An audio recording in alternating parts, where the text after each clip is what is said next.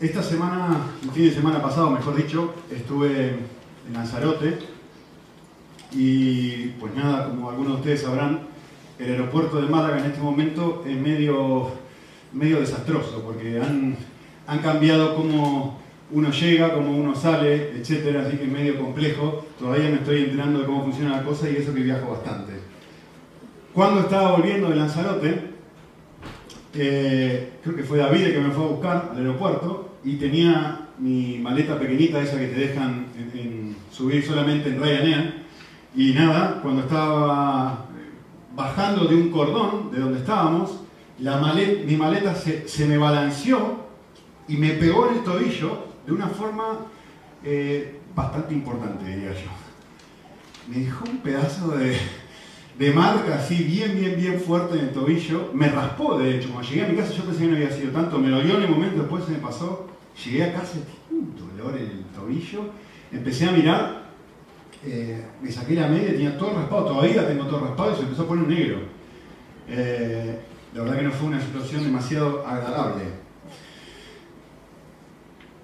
Durante la semana estaba, estaba leyendo y puse mi, Me gusta leer y levantar las piernas en algún lado, no en mi escritorio. Y mientras tenía las piernas levantadas, como hace mucho calor en mi oficina, me puse a ver eh, el tobillo y los efectos que había dejado este golpe en el tobillo. ¿no? Y les voy a, contarles cómo hace filosofía mi mente en este momento. Justo en ese momento pasó una hormiguita por mi, por mi escritorio y, y esta fue la conclusión a la que llegué. Miren cómo funciona mi cerebro.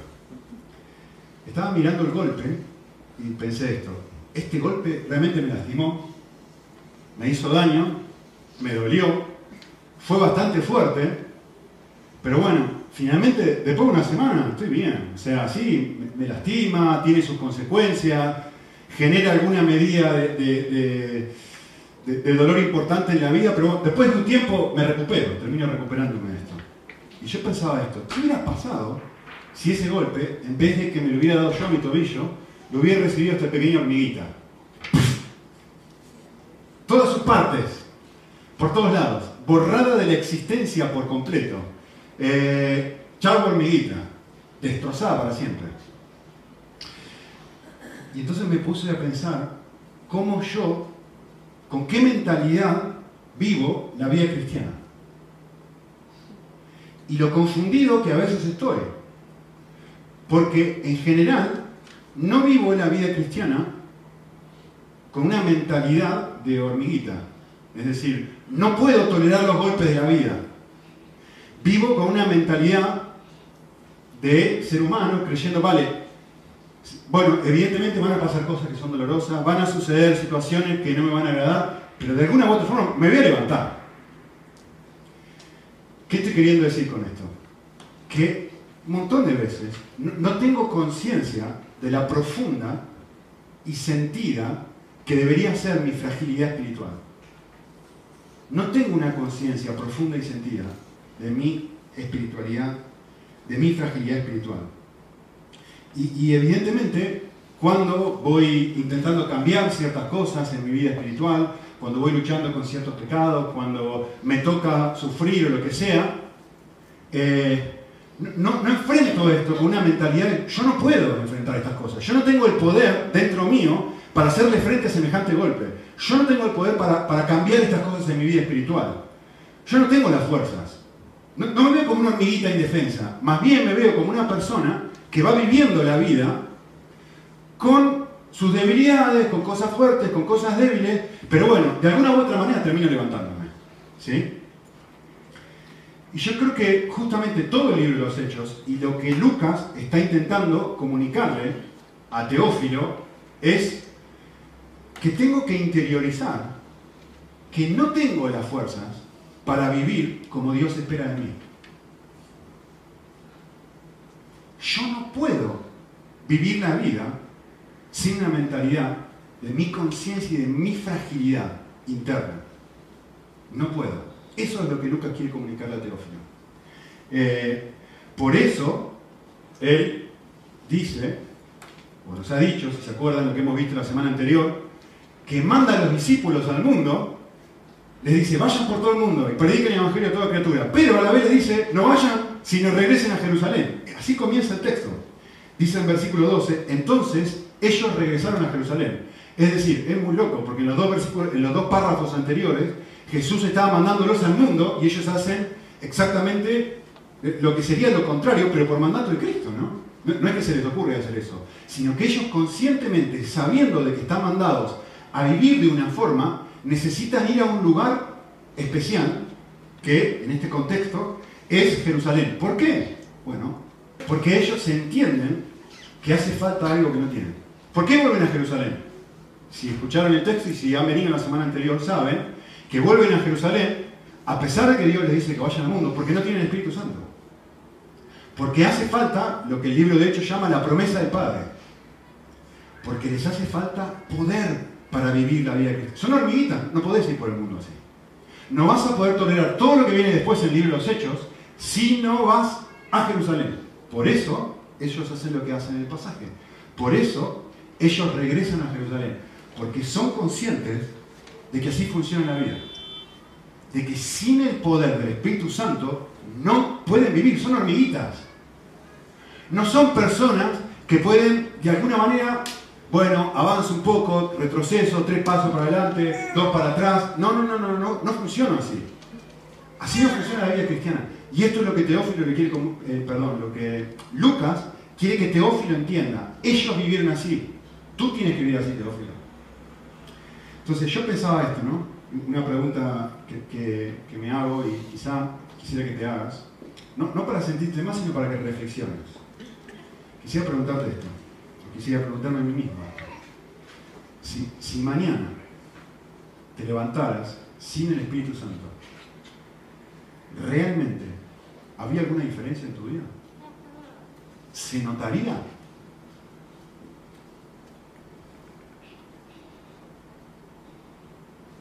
Es más, me, daría cuenta yo. Me, pongo a vivir mañana lunes. Esto es hipotético, por supuesto, no puede perder el Espíritu Santo, ¿no? Pero simplemente para que lo piensen, ¿no? Si yo realmente mañana de alguna forma Dios me quitara el Espíritu Santo, yo, yo me daría cuenta mañana.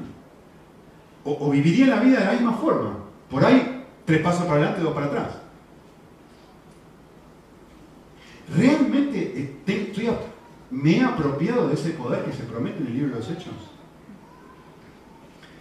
Es más, ¿se darían cuenta los demás que todo lo que ellos habían visto de mí ahora no es una realidad porque perdí a Dios. O sea, el Dios del universo, que en teoría está dentro mío, de repente, hipotéticamente, no, deja de estar dentro mío, es que todo el mundo debería darse cuenta de esto. Todo el mundo debería decir, pero ¿qué te pasó? ¿Qué, pasó? Sos otra persona, eres otra persona. Ayer eras alguien y hoy eres alguien completamente diferente.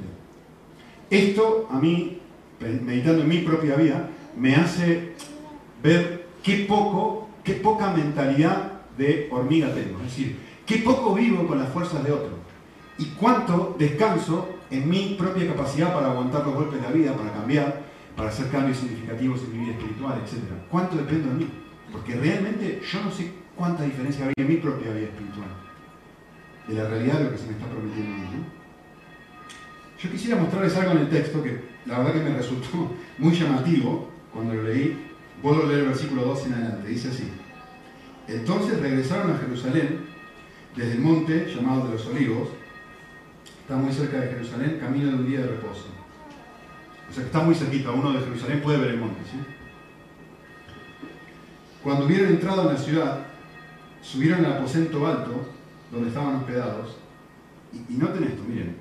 Pedro, Juan, Jacobo, Andrés, Felipe, Tomás, Bartolomé, Mateo, Jacobo, el hijo de Alfeo, Simón, el celote, Judas y el hijo de Jacobo. Perdón, Judas, el hijo de Jacobo.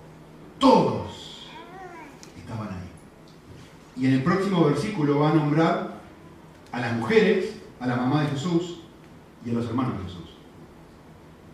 Y a mí lo que me llama la atención de esto es, la palabra todos. Todos volvieron al aposento alto. Eh, ¿Por qué digo esto? Eh, el autor de este libro, ya lo sabemos, es Lucas, que también escribió el Evangelio de Lucas. Y hay algo muy interesante que Lucas y de derecho los cuatro evangelistas nos muestran en sus, al leer los evangelios.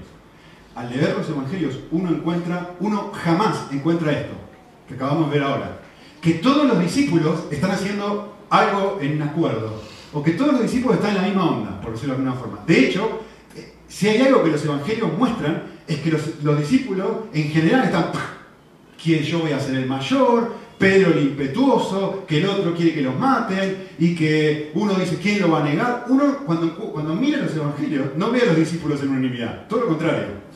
Es que ve a los discípulos peleándose, en general, ¿eh? Lean los evangelios y se van a dar cuenta. Hay 13 eventos, por lo menos, donde están peleando. Muy, muy gráfico. Y es la primera vez que Lucas los presenta a todos unánimes, como dice el texto. Eh, y a mí me llama muchísimo la atención en qué es en lo que están unánimes. Todos están unánimes en su comprensión hormiga, en su comprensión de su necesidad de poder. Todos regresan al aposento alto. Todos están, es que no hay ni uno que no esté ahí. Todos están ahí.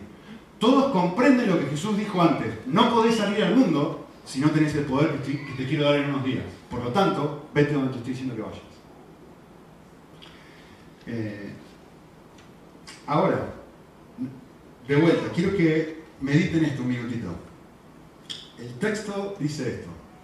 Dice, fueron a Jerusalén, al lugar donde Jesús les había indicado. Es decir, es Cristo el que les dice dónde tienen que ir, particularmente dónde tienen que ir. Vale, la pregunta del millón para pensar es, ¿por qué Jerusalén? ¿Por qué Jerusalén en otro lugar? ¿Qué nos dice el texto de que este es el lugar especial o más especial que otro? Eh, y la respuesta es muy simple, ya la, he dicho y de hecho el pasaje la dice en varias oportunidades, si quieren pueden leerlo en el versículo 4 y 5, donde él dice claramente, en ese lugar concreto es donde ustedes van a recibir poder. No se tienen que ir de Jerusalén porque yo voy a hacer que mi Espíritu Santo venga a este lugar. Este es el lugar donde yo voy a, en cierta forma, hacer que la lluvia descienda. Darles a ustedes lo que no tienen en este lugar concreto, en este lugar especial. ¿sí? Varias veces hemos usado esta ilustración, pero la verdad que ayuda tanto. Si el objetivo de la vida es mojarse, si el objetivo de, lo que uno quiere lograr es estar mojarse con agua de lluvia, si uno se queda acá adentro no se va a mojar. Lo que uno tiene que hacer es salir al lugar indicado donde lo más probable es que llueva.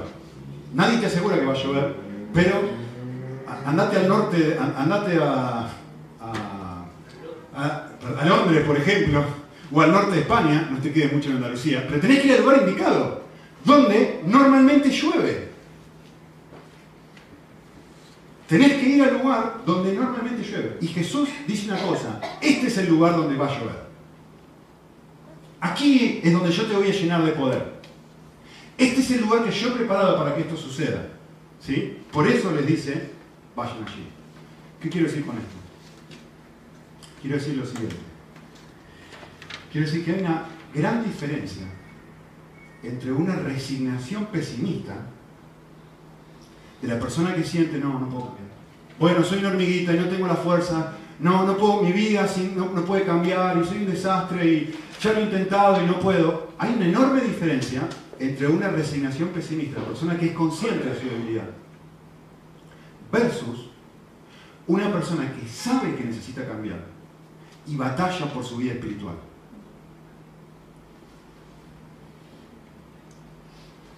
no tener fuerzas para poder vivir la vida cristiana, necesitar del poder de Dios para vivir la vida cristiana, para poder cambiar cosas, para ser un testigo en el caso de los discípulos, para, para cualquier cosa en la vida, no significa entregarme al pasotismo. ¿sí? Y el texto lo deja bien claro. Lo que demanda es buscar fuerzas en otro lado. Es ir al lugar que Jesús ha indicado, aquí va a llover. Aquí vas a ser lleno de poder. En este lugar en este espacio, esto es la forma, esto es lo que yo he diseñado eh, para hacer descender a mi espíritu. ¿sí? Y esto es exactamente lo que ellos hacen.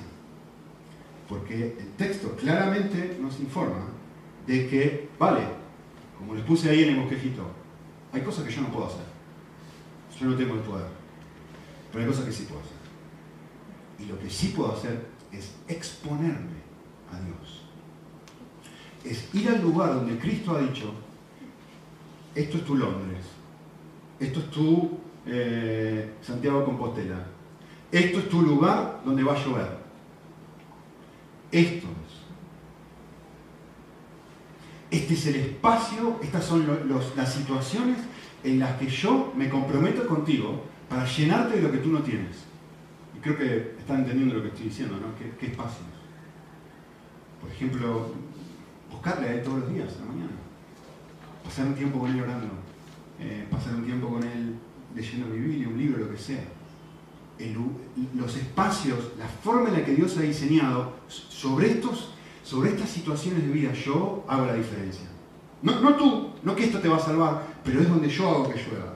Entonces, si hay algo que nosotros podemos hacer y que el texto nos muestra, es que cuando me doy cuenta que tengo una... mi fragilidad, cuando me doy cuenta que soy tan... que no puedo vivir la vida cristiana sin Cristo, cuando no tengo el poder, esto lo que hace automáticamente es llevarme a la dependencia, que es lo que nosotros vemos que ellos hacen, versículo 14. Todos estos estaban unánimes, entregados de continuo a la oración. Esto es lo que ellos hacen. Vale, no podemos vivir como Dios espera a nosotros, pero algo que sí podemos hacer. Podemos interceder, podemos pedir. Podemos exponernos al lugar de la lluvia. ¿Sí? Entonces, otro pensamiento para que, para que meditemos juntos. En general, Dios no nos toca con la varita mágica. Y dice, vale, ahora serás diferente. La vida cristiana no funciona así. ¿sí?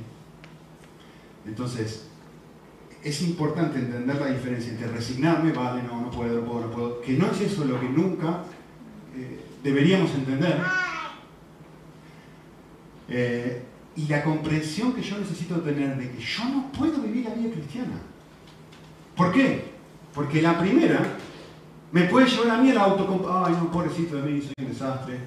Me puede llevar a la apatía, vale, no hago nada, entonces como no puedo hacer nada, no hago nada y me quedo tirado ahí, que Dios me toque con la varita mágica. No, porque eventualmente me voy a seguir entregando más y más y más a mis placeres, más y más a lo que promete vida y no la da. No es eso lo que vemos en este pasaje. discípulos necesitan algo que no tienen. Vale, ¿qué hacemos en el medio? Ah, tiremos, no, nos vamos de fiesta. No, no, no es eso lo que vemos. Vemos otra cosa. Uy, pobre de nosotros. ¿Cómo viviremos la vida? No es eso lo que vemos en los discípulos. Esta actitud de los discípulos nos lleva, o esta actitud que, deberíamos tener, nos lleva al arrepentimiento, como vemos en los discípulos, nos lleva a la intercesión y nos lleva eventualmente a encontrar placer en Cristo para poder hacer cambios significativos. Eh, pensaba esto, ¿no? Qué, fácil que es eh, usar el Juan 15, ¿no? Bueno, nada podéis hacer como una excusa para no cambiar, ¿no? Bueno, si no puedo hacer nada, pues no cambio. Qué, fácil que es en este caso el pasaje que nos toca, ¿no? Qué, fácil o qué tentador o qué eh, sutil es usar la promesa de Padre, Espíritu Santo. Bueno, el Espíritu Santo es todo en mí eh, como una justificación para seguir en, mi pecado y en mi propia conmiseración, pobrecito de mí. Que, no es eso lo que el texto está comunicando. No, no, es esa la intención de Lucas. La intención de Lucas es mostrarle a Teófilo y decir, vale, necesitas comprender tu fragilidad para poder ir a buscar ayuda y para poder exponerte a quien realmente puede darte el poder para que tú cambies, para que tú vivas la vida cristiana. Hay un abismo de diferencia entre una cosa y otra. Entonces, vemos en el versículo 14 que todos, y los nombra cada uno de ellos, y nombra la Madre de Jesús, nombra a sus hermanos, todos están haciendo una cosa. Todos están orando. ¿Sí? ¿Qué es orar? Orar es expresar que necesitamos algo que no tenemos. Orar es el reconocimiento que la gracia es nuestra única esperanza. Que si Dios no hace algo, yo no puedo hacer llover sobre mi vida.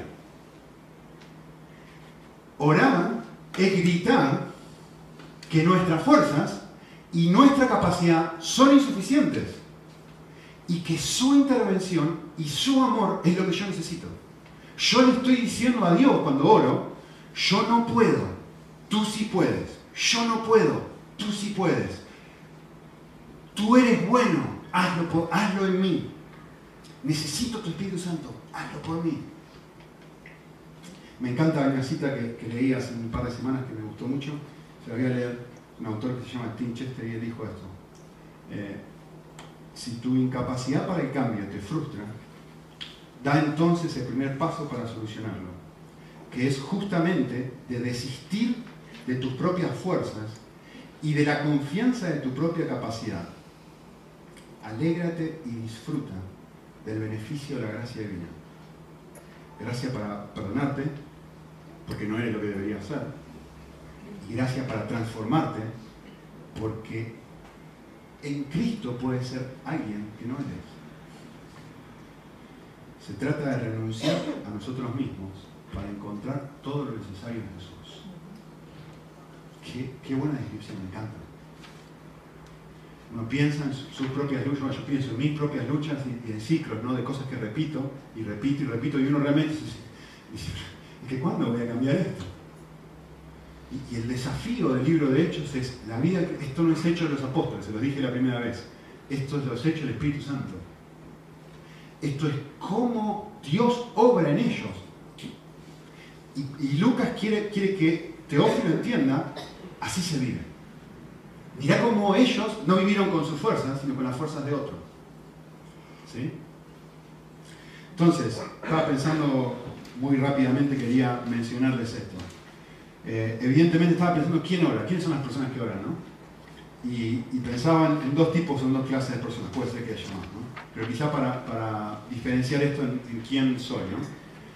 Eh, creo que hay dos tipos de personas que oran, ¿no? Por un lado, una persona religiosa que, piensa que a través de la oración, como están haciendo, ah, vale, ¿qué están haciendo los discípulos aquí? Como están orando. ¿Qué está, haciendo todo el mundo aquí cuando está orando?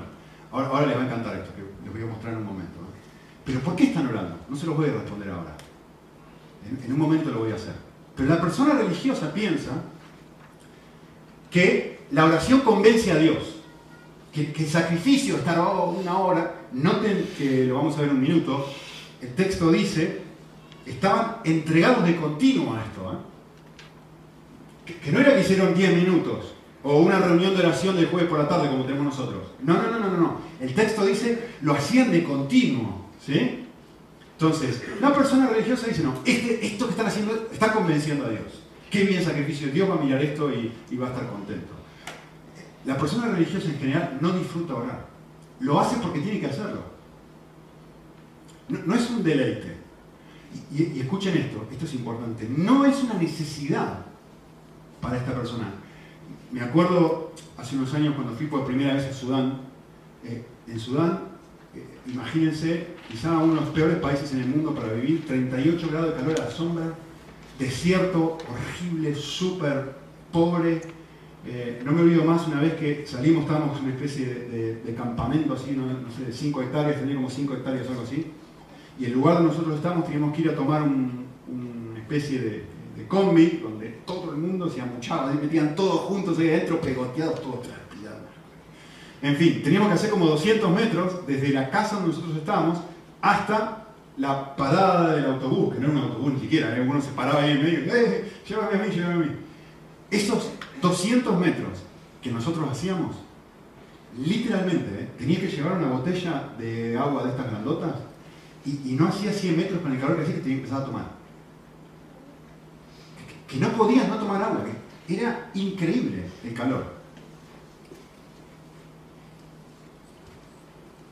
era una necesidad, no era una obligación. Era desesperante. Era que, si yo no, hago esto, que me muero de sed. Pienso en las veces en que leo en muchos artículos de salud, cuando estos artículos suelen decir, tome 3 litros de agua por día. Y lo mucho que me cuesta tomar ¿Qué? Me cuesta tomar un litro de agua por día si lo tomo. Las dos exactamente igual. Agua. ¿Qué es lo que cambia? Mi apreciación de la necesidad de eso o no. La persona religiosa es la persona que piensa que necesita tomar 3 litros de agua, pero que no quiere tomar 3 litros de agua. No le causa placer, lo hace porque no le queda otra. La persona espiritual es completamente lo opuesto. Se percibe su necesidad, ve que es una hormiguita, se da cuenta que no tiene la capacidad de vivir y dice, lo necesito, lo necesito, lo necesito. Es que no puedo, es que no puedo no hacerlo. Esto es lo que está pasando acá. Por eso ni están pensando en el tiempo. La persona religiosa se siente bien cuando ora y se siente mal cuando no lo hace. Por supuesto, porque lo que está en juego es él. Mientras que la persona verdaderamente espiritual, eh, con dolor y claridad, se da cuenta, digo, pero yo soy una hormiguita, y clama con desesperación por ayuda. para la persona que, que es consciente de su necesidad, de su fragilidad espiritual, esta persona dice, es que en la oración yo encuentro refugio. ¿Por qué estaban todos juntos ahí haciendo esto y nadie les puso un revólver en la boca para que lo hagan? ¿Por qué? Porque ese era su refugio, era su aposento, era el lugar que ellos decían, aquí estamos bien. La persona espiritual, cuando realmente ora y está sedienta, eh, pasan dos cosas. Primero, encuentra consuelo. Y segundo, encuentra nuevas fuerzas. ¿Qué es lo que necesita? Lo que necesito para vivir la vida, lo que no tengo. ¿Sí? Entonces, quiero decirles algo que espero que puedan sentirse identificados con esto. La realidad es que somos ambos. Tú y yo somos ambos. Y lo que tenemos que hacer es pasar del deber al deleite. Hay momentos en mi vida en donde es una carga y hay momentos en mi vida donde es un placer. Hay momentos en mi vida donde tengo que ponerme un reborro en la cabeza y hay momentos en mi vida donde tengo que, que, me tenés que frenar, porque digo, ya se acabó, Señor. ¿O no? Eh, ¿Qué es lo que hace la diferencia? Lo único que hace la diferencia es cuando yo tomo conciencia de mi fragilidad, cuando percibo y me veo como, la, como este que yo les contaba hace un rato, que no puedo hacer 200 metros sin hacerlo, porque lo necesito. Cuando no lo necesito, se transforma en una carga. ¿Sí? Ahora, déjenme decirles algo más antes de mostrarles un par de cosas más del texto. Y, quiero que piensen bien esto, ¿eh? quiero que lo piensen bien, porque les va a llamar la atención. Solamente ora quien anhela. ¿Qué quiero decir con esto? el cristiano que ora, el cristiano que siente, le robé esta frase a Piper, es el cristiano que siente nostalgia. ¿Qué quiero decir con esto? Quiero decir, es alguien que ha bebido, que en algún momento de su vida ha sentido la sed y ha tomado, que ha tenido un encuentro real con Dios y sabe cuánto satisface. Es una persona que ha amado a Dios en un momento y ha sido amado por Dios y ahora se da cuenta y dice, yo no estoy experimentando esto. Yo lo creo, no es que creo que Dios no me ame, pero es que no lo estoy experimentando. Estoy en esta actitud de tengo que beber tres horas de agua. Pero la persona que se sienta orar, lo que están haciendo estas personas, la persona que realmente se sienta orar de una manera bíblica, es la persona que en algún momento ha amado y ha sido amado y dice, yo extraño eso. Siente nostalgia. Es aquel que ha saboreado la bondad de Dios y se encuentra insatisfecho ahora. ¿Sí? Es la persona que está consciente, muy consciente, de que está constantemente atada a múltiples apetitos, sea lo que sea. Llamarlo lo que le da igual. Tu dinero, el sexo, eh, que quiero cambiar y no puedo, que quiero ser más generoso y no puedo ser generoso, el trabajo, que no puedo dejar de trabajar, que no puedo dejar de gritarle a mi esposa, que está constantemente atado a múltiples apetitos, pero que recuerda, pero que tiene memoria y recuerda. Yo recuerdo el mayor deleite. Y una vez me llenó. Estoy hablando de Dios, Yo recuerdo haber tenido este encuentro con Dios. Y como lo extraña, por eso hablo de nostalgia, ora. Y dice como el salmista, ¿no? Mi alma está sedienta. ¿O no? ¿No se acuerdan que ora eso el salmista?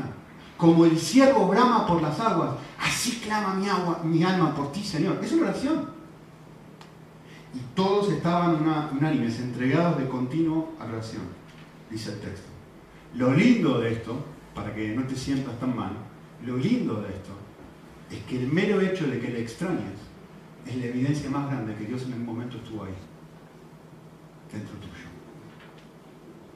Es la evidencia más grande que en algún momento lo has experimentado. Es bueno extrañarlo, porque me hace ver dónde estoy y me hace ver qué necesito. Me recuerda que soy hormiguita y me recuerda que necesito algo que en este momento no tengo. Si me veo como una persona que recibe los golpes y eventualmente se levanta, estoy viviendo lo que Pablo describe, una vida en la carne, con mis fuerzas.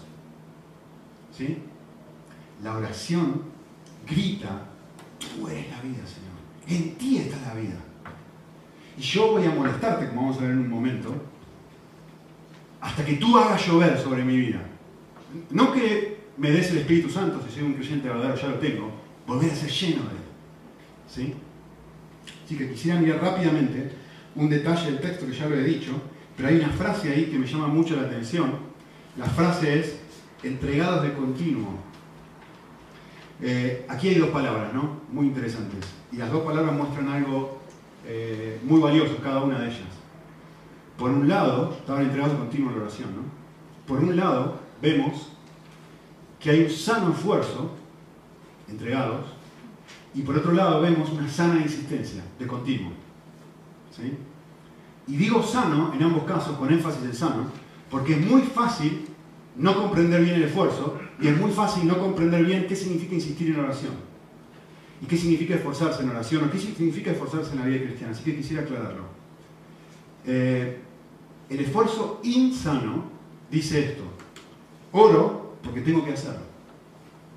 Porque es lo que Dios espera de mí. Oro porque quiero cumplir. Entonces me esfuerzo. Como quiero cumplir, porque tengo que hacerlo, porque tengo que tomar las 3 litros de agua por día, me esfuerzo por hacerlo. Y, esta no es la clase de entrega que la Biblia quiere que nosotros tengamos.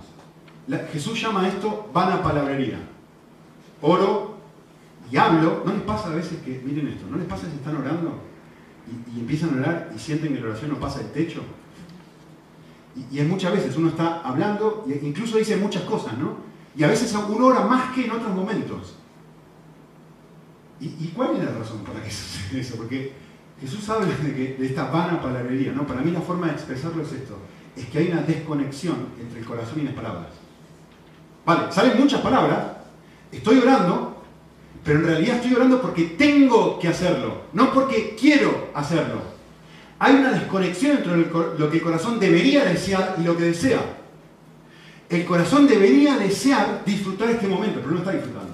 Pero como sabe que tiene que hacerlo, ora y repite vanamente, papá, papá, papá, papá, Señor, bendice, bendice, bendice, bendice, ora, Señor, te pido en el nombre de Jesús, bendice tal hermano. No estoy diciendo nada, ¿no? Como si la bendición fuera una gelatina que te cae del cielo. ¿Qué, es bendecir? ¿Qué, estás pidiendo? Hay una desconexión. Esto no es lo que el texto está diciendo, de entregarse, de sacrificio, de esfuerzo. Esto no es lo que Lucas quiere que Teófilo entienda. No. El esfuerzo tiene que ver con otra cosa. El esfuerzo genuino dice, allí está mi mayor bien. Debo buscarlo, porque sin él estoy perdido. Eh, me gusta pensar en esto, ¿no? Me gusta pensar en una mamá que ha perdido a su hijo y no lo encuentra, y no lo encuentra, y no lo encuentra, una hora, dos horas, tres horas, cuatro horas. ¿Cómo está? Desesperada. Vamos a pensar que esta mamá es introvertida, tímida. ¿En qué se transforma? En la persona más extrovertida del planeta, que no le importa nada. Y pregunta y va y le pregunta a todo el mundo, no lo encuentra. Pasa un, la policía, va a todos lados. Nunca habla con nadie, pero ahora no le importa. Ha perdido lo que más ama, Pasa un día, pasa dos días, no encuentra a su hijo. Piensen en el nivel de desesperación de esta madre. ¿Qué hace? Panfletos. gasta dinero, no tiene dinero, va, habla con todo el mundo en la radio, en la tele, en todos lados, intentando encontrar el objeto perdido. Desesperación, entrega total. ¿Por qué? Hay que poner un revólver en la cabeza a esta señora. ¿Esfuerzo? Pero claro que se esfuerza. Se esfuerza más que nadie. ¿Pero por qué se esfuerza? Se esfuerza porque ha recuperado, ha perdido a su especial tesoro. Ha perdido la cosa que más ama. Claro que se entrega a eso. Pero porque es consciente que ha perdido a su, a su amor, a su amor más grande. Esto es la oración. Esto es la entrega en la oración. Es el recordar que mi bien mayor, tú eres la vida. Esa es la oración. Por otra parte, la insistencia insana piensa esto. Vale, insisto, insisto, ¿por qué, ¿por qué estás orando tanto? Bueno, porque pienso que mis oraciones, mis muchas oraciones, van a lograr que Dios me escuche. Le voy a torcer el brazo a Dios. Eres un Dios muy duro que hace falta torcer el brazo. Y, eso no es, la, la insistencia no es eso. La insistencia es otra cosa. La insistencia sana dice esto. Mi necesidad de Dios es tan grande que no puedo frenar. Como la mujer. Como la persona que tiene sed, que toma agua y toma agua y toma agua. Es que no deja de tomar agua. ¿Pero por qué insiste en tomar agua? Porque es consciente de lo mucho que la necesita. Entonces insiste, insiste, insiste, insiste. Y, les, prometo ¿eh? que hacía 10, 15 pasos, tomaba agua. Hacía 10, 15 pasos, tomaba agua. ¿Pero por qué insistía en tomar agua? Por el nivel de sed. ¿Entienden? La primera busca comprar el amor de Dios. La segunda reconoce cuánto lo necesita. Así que quisiera eh, mencionar algo muy, o preguntarle al texto, por último, algo muy relevante, o algo para mí tremendamente interesante, que le da luz a todo el pasaje. La pregunta es esta, y, parece paradójico, ¿no? ¿Por qué pedir por algo que ya saben que les será dado? ¿Qué están haciendo los discípulos? ¿Qué les había dicho Jesús? Van a recibir poder. Van a recibir el Espíritu Santo unos días. ¿Y qué están haciendo? Están pidiendo, están orando, están intercediendo. Y yo me pregunto, ¿por qué pedir por algo que ya saben que les va a ser dado? No, me respondan, pero piénsenlo. Para mí hay un detalle en el texto que es fabuloso. Me resulta tremendamente interesante que Jesús no les dice, búsquenlo, no les dice, vayan a Jerusalén a orar. Jesús les dice, vayan a Jerusalén, punto. Ellos oran porque quieren, porque encuentran placer en ello.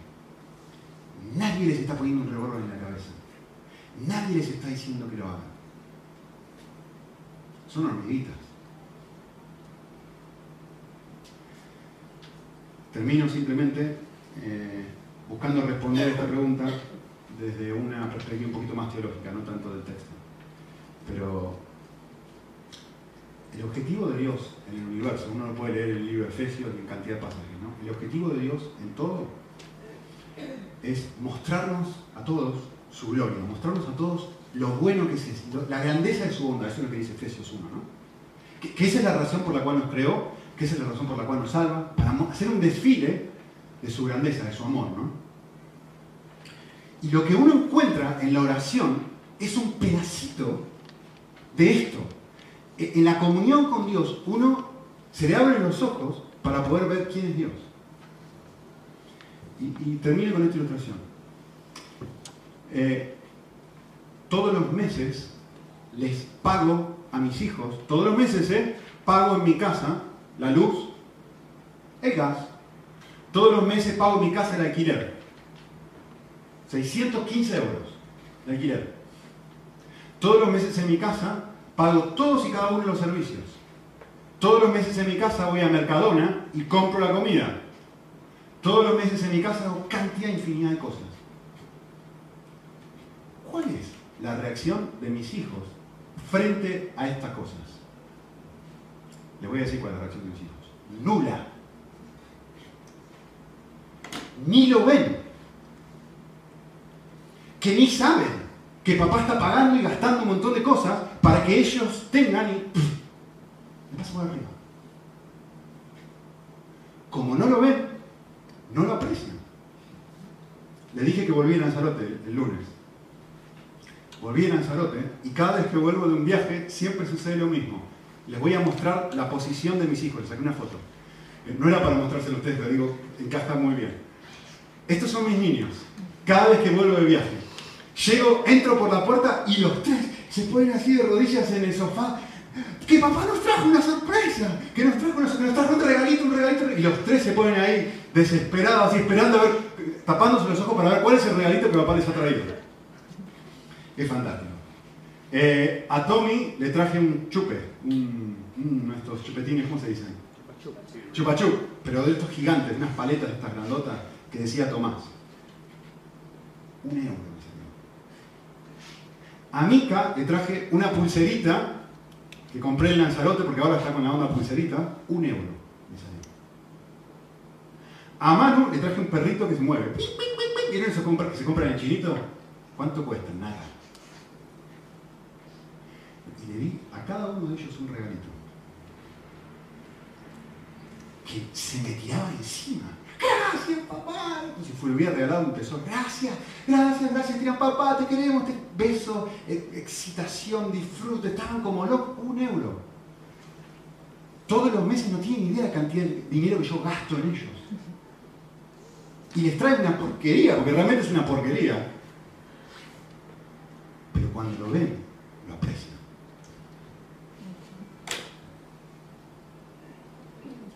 Esto es lo que la oración pretende hacer.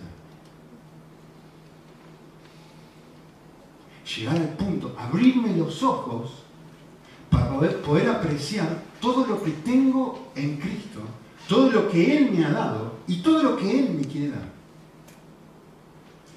Y, y el encuentro real con Dios produce esto, produce un abrir de ojos para poder apreciar. Me encantó la foto porque sin planearlo, los niños están haciendo algo que tú y yo deberíamos estar haciendo, que ellos estaban haciendo, están de rodillas. Así que mi anhelo para ti y mi deseo para ti es que puedas vivir con una actitud recordando que eres una amiguita, pero no con resignación y no diciendo, vale, Dios me va a tocar con la varita mágica. No te va a tocar con la varita mágica. La vida cristiana no funciona así. Dios te ha dicho, hay un lugar o hay lugares donde tú me puedes encontrar, donde yo voy a hacer que llueva, y yo necesito hacer lo que hicieron mis niños, ponerme de rodillas y buscar. ¿Vale? Y oremos. Señor, es el, privilegio de poder eh, conocerte y disfrutarte.